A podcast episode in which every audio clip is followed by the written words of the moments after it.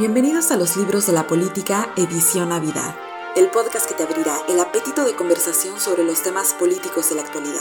He seleccionado para ti libros que te pondrán al día con las novedades editoriales de las plumas líderes sobre este tema. Mi nombre es Lilian Rosales y te invito a que empecemos este viaje.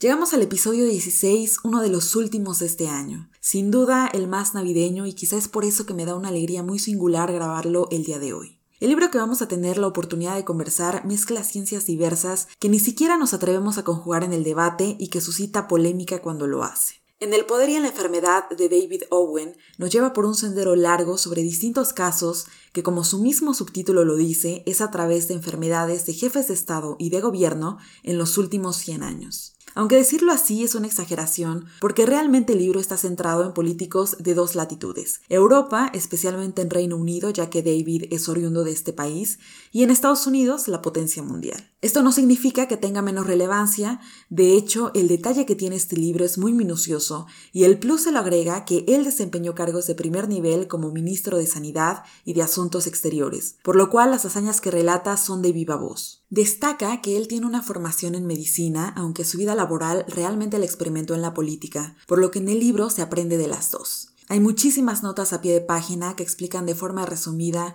qué es cada una de las enfermedades que se van presentando a lo largo de las páginas, lo cual hace más laxo temas que pueden ser demasiado técnicos.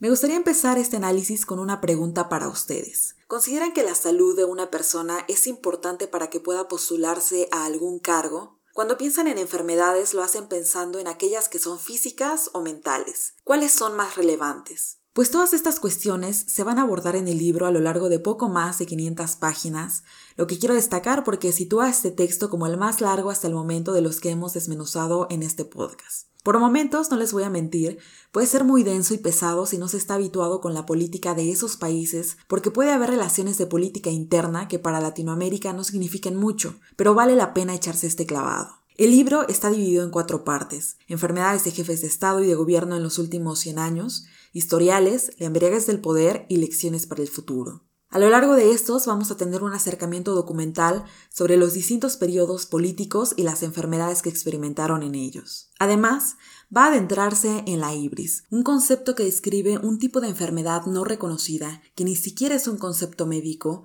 pero que ya había sido descrito en la antigua Grecia en los textos de Platón y Aristóteles y que suele desarrollarse en gente que tiene mucho poder. En palabras de Owen, la ibris comienza cuando el héroe se gana la gloria y la aclamación al obtener un éxito inusitado contra todo pronóstico.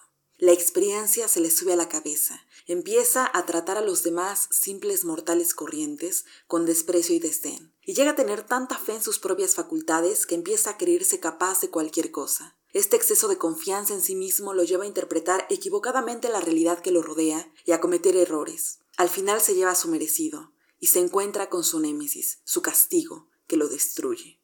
Algunos de sus síntomas son una preocupación desproporcionada de la imagen, una forma mesiánica de hablar, una identificación de sí mismos con el Estado al punto de considerar idénticos los intereses, excesiva confianza en su propio juicio, pérdida de contacto con la realidad, incapacidad para cambiar de opinión porque ello sería admitir en perfección, en fin, aquello que denota que una persona es la única que tiene las respuestas a los problemas nacionales. El caso que a mí me encantó fue el del Shah de Persia, porque tiene esta combinación que resume la importancia de la transparencia de las enfermedades de un líder político. Físicamente padecía de una enfermedad linfocítica crónica que mantuvo con gran hermetismo, pero también mostraba signos de ibris, porque desde su visión nadie estaba preparado para tomar su liderazgo, ni siquiera su hijo a quien consideraba demasiado joven.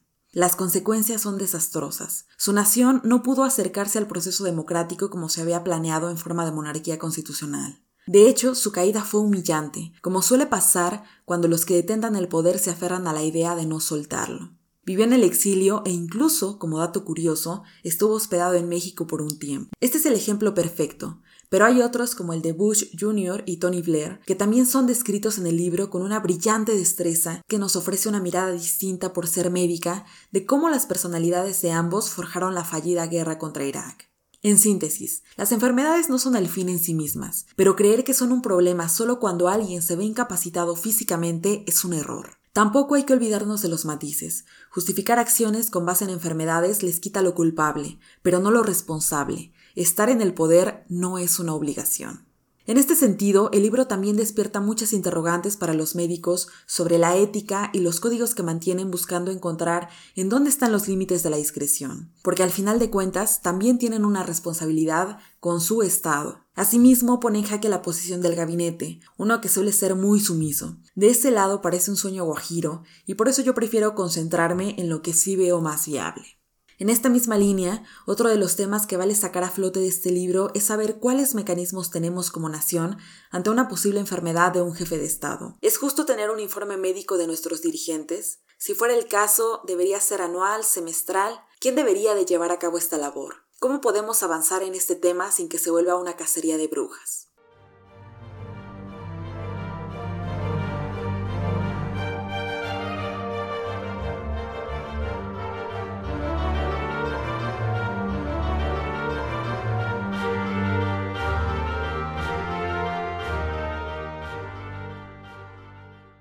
Hace un par de días en nuestra cuenta de Twitter lanzamos una encuesta acerca de la polémica suscitada por el embajador mexicano en Argentina, Ricardo Valero, quien fue denunciado por intentar robar un libro. La pregunta concreta fue, ¿consideran que es justificable el robo de un libro? El 78% contestó que no y que debe ser castigado.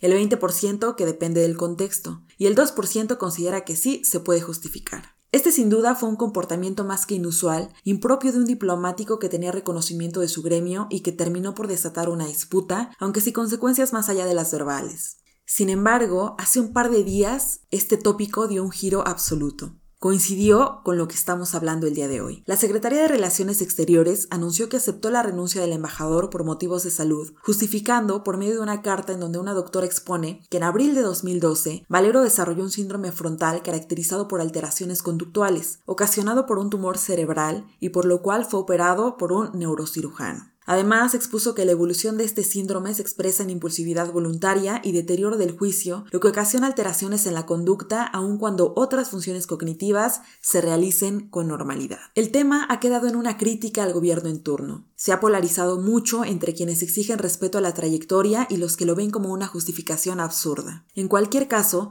no se ve que pueda politizarse, y con esto no me refiero a que hagamos un juicio sobre el actuar de Valero, sino más bien que el tema dé paso a lo que es sustancial y que ya he plantado anteriormente. ¿Cómo es la salud de nuestros políticos? Creo que la respuesta es un poco obvia y suscribo lo que dice el autor. Los políticos siguen siendo muy sensibles cuando se habla de temas relacionados a su salud. Por eso lo tocan, pero despacito, superficialmente. Y vaya que un embajador es una figura importante, pero no es la primera. Este debate ni siquiera lo hemos podido llevar a las elecciones presidenciales, aun cuando, por ejemplo, se cuestionó sobre un posible alcoholismo por parte del expresidente Felipe Calderón, el debate no avanzó y las posiciones fueron las mismas que con el embajador Valero. Hubo quien se ofendió y exigió respeto, en el lado opuesto también había una ofensa, pero esta exigía una renuncia. Pasó el tiempo y el debate siguió siendo muy frágil. El año pasado, cuando México atravesó por el proceso electoral, se cuestionaba la salud del entonces candidato Andrés Manuel por lo maduro de su edad. Sin embargo, como se expone a lo largo del libro, las enfermedades relacionadas con la edad son solo una parte del universo que existe, porque están aquellas que vemos y aquellas que no vemos y pueden ser sutiles o muy graves. Por eso, la salud sí es un tema que debe ser discutido. Recomiendo aquí la última parte del libro que el autor denominó Lecciones para el futuro, en donde propone un esquema para darle una entrada formal a la medicina en la política. Me gusta porque señala esta fina línea en donde la salud puede usarse como un arma de doble filo, pero también como algo que puede manejarse adecuadamente, y esta es la luz que sí vale la pena mantener viva.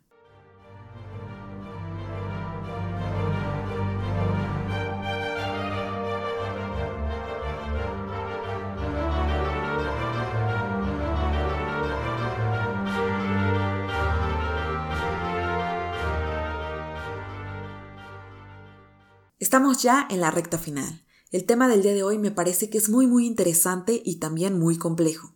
La mayor parte de la sociedad apenas si tenemos conocimiento de medicina. Pero este libro nos otorga un acercamiento simple y a la vez estructurado. La lectura es sencilla, si bien puede ser tardada por la cantidad de páginas, pero dosificado es muy digerible. El mayor aporte que da su pluma nos lo otorga a través de las reflexiones de nuestra propia realidad que deben ser interpretados bajo la política del país en el que te encuentres. Es una alerta amarilla para observar a nuestros dirigentes y quién sabe, quizá algún día tener más claro como sociedad cuáles son los padecimientos y tratamientos también que pueden afectar el juicio de nuestros políticos. Un paso sería que deje de ser tabú y se vea como algo natural, porque de las enfermedades nadie está exento, entonces tampoco es la caja de Pandora, pero no puede diseñarse la medicina en la política, porque al final de cuentas, ellos son los que toman las decisiones, los que nos representan, los que definen nuestro futuro en muchas formas. El precio de este libro no se los digo porque lo he visto muy disparejo dependiendo de los lugares. En mi caso, por ejemplo, tuve la fortuna de comprarlo por 100 pesos en una feria de libro, pero en librerías y en internet lo he visto en más de 600,